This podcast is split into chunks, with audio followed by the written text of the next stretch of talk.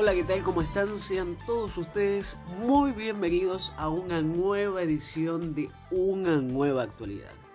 Este episodio se llama El país que soñamos.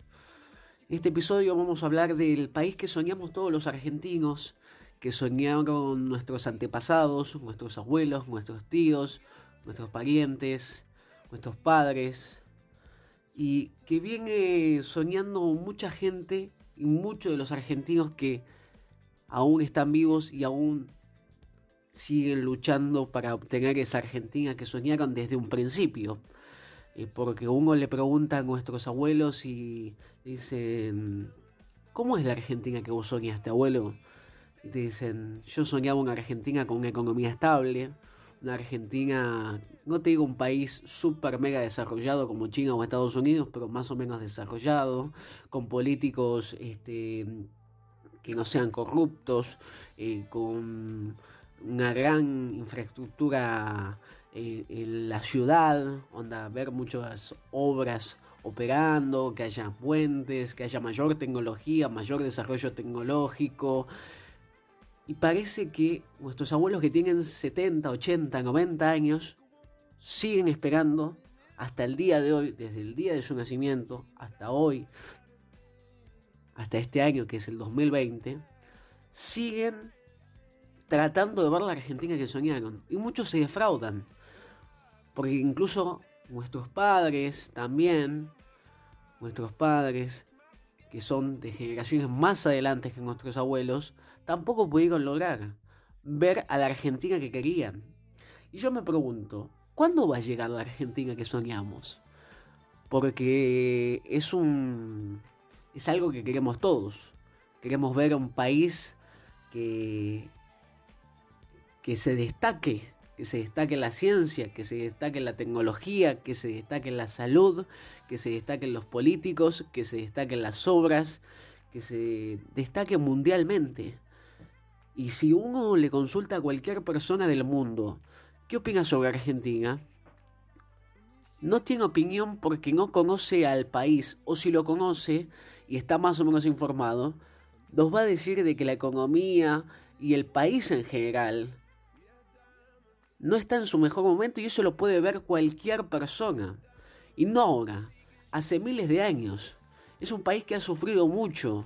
Ha sufrido por eh, democracia, por guerras, ha sufrido por eh, dictaduras, golpes de Estado. Entonces, yo me pregunto, vuelvo a preguntarme, ¿cuándo va a llegar la Argentina que, soñamos los argentinos? ¿Cuándo va a llegar la Argentina, eh, esa Argentina que soñamos vos y yo? Que soñamos tener, eh, no vivir ajustados a fin de mes. Una Argentina donde podamos salir tranquilos a la calle y no nos roben y nos maten.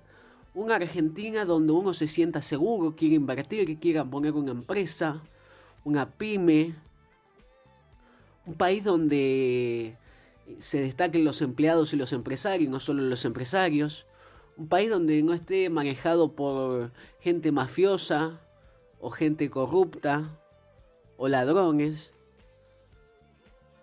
Entonces, yo creo que todos los argentinos debemos aportar nuestro grano de arena día a día si queremos aunque sea acercarnos, no digo llegar, pero por lo menos acercarnos a tener el país que soñamos.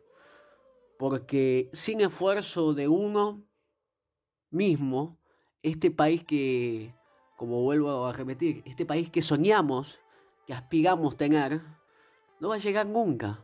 Porque el argentino es una persona que se queja, se vive quejando. Y se queja con razón. Porque uno se siente un estúpido cuando muchas veces nos roban en la cara o hacen injusticias en frente nuestro y uno no puede ser no puede hacer nada por ser eh, tener un cargo menor o ser inferior a estas personas que inculcan estos accionarios. Entonces, yo le pido al argentino que me gusta el argentino que sale a protestar, aunque no esté a favor de que corte la calle, pues le imposibilita mm, a mucha gente transitar con normalidad, que va al trabajo, viene el trabajo, necesita circular. Pero me gusta el argentino que se manifiesta. El argentino que sale a hablar, que no se calla, que está cansado de que lo pisoteen. Y no me estoy refiriendo al gobierno, me estoy refiriendo al argentino que está cansado de que lo caguen en todo. Porque al argentino lo cagan siempre. El argentino, ustedes pueden decir que está la viveza criolla, eh, que el argentino es más vivo que todo, que intenta romper la ley siempre. Pero es porque está cansado de que lo estafen. El argentino sueña con tener un país como Estados Unidos. Y no me digan que no, que es un país capitalista, que no, y que más o menos. El argentino sueña con, por lo menos, no te digo ser un país del primer mundo, pero ser un país avanzado. En salud, en economía, en seguridad. Como vuelvo a repetir, el argentino está cansado, como he dicho en el episodio anterior, de salir a la calle con un celular o con la plata del día y que lo maten para sacarle 500 pesos. El argentino está cansado de que le den subsidios a, gente que no lo necesita. Como por ejemplo la gente que se droga para la recuperación. Que mucha gente, si bien lo... Me contradigo, mucha gente si bien lo necesita, pero no mucha gente lo va a usar específicamente para ese uso que se supuestamente le quiere orientar el gobierno. Entonces el argentino ya está cansado, harto, eh, ya viene con, desde marzo con la cuarentena, van cinco meses, casi para seis. Ahora extienden la cuarentena hasta el 20 de septiembre. Está hasta las manos, se está fundiendo. Entonces el argentino ya está cansado. Está cansado de que le roban, está cansado de que le mientan, está cansado de que le extiendan la cuarentena. Entonces sale a la calle. Y me parece perfecto. Todo el mundo tiene derecho, según la ley, de poder salir a manifestar.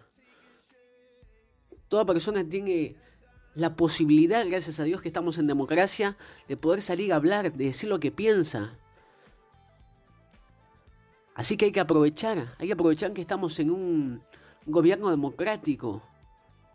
Aunque muchas veces vemos censura de medios, vemos que callan a ciertos periodistas, a ciertas personas, pero no importa, hay que luchar con eso.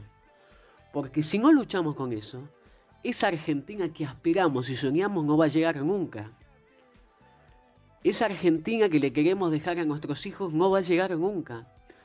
Y esa Argentina que lucharon nuestros abuelos y nuestros padres para dejarnos hoy en día nosotros, tampoco llegó ni va a llegar. Entonces, por lo menos, si no llegamos a dejarle la Argentina que quisimos a nuestros hijos y a nuestras futuras generaciones. Luchemos por, por lo menos para aproximarnos y que ellos sigan la lucha. Porque esta lucha va a seguir y no va a terminar acá. Va a ser una lucha constante de años y miles y miles de años. Pero lo importante no es cansarse, lo importante es no cansarse y no bajar los brazos.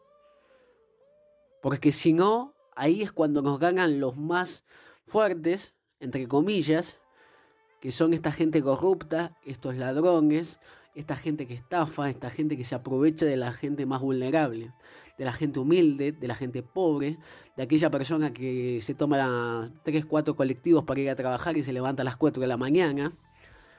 Entonces, es importante que el pueblo salga a la calle, que el pueblo se manifieste, que cacerolee, que exprese su opinión a través de las redes sociales, que, como digo, a través de manifestaciones, que publique en Twitter, en cualquier plataforma. El argentino se tiene que hacer escuchar. El argentino recién ahora es, se está dando cuenta, o no se está dando cuenta, me expresé mal, perdón.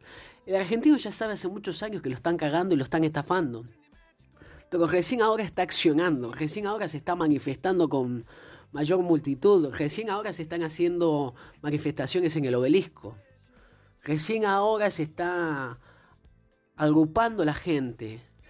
Y como vuelvo a repetir, no en contra del gobierno, en contra de los ladrones. Hay mucho ladrón, mucho corrupto en este país. Que no solo es siempre gente del gobierno también de ciertas cadenas de empresa. Eh, uno está cansado de ir al supermercado y, que le suban los productos.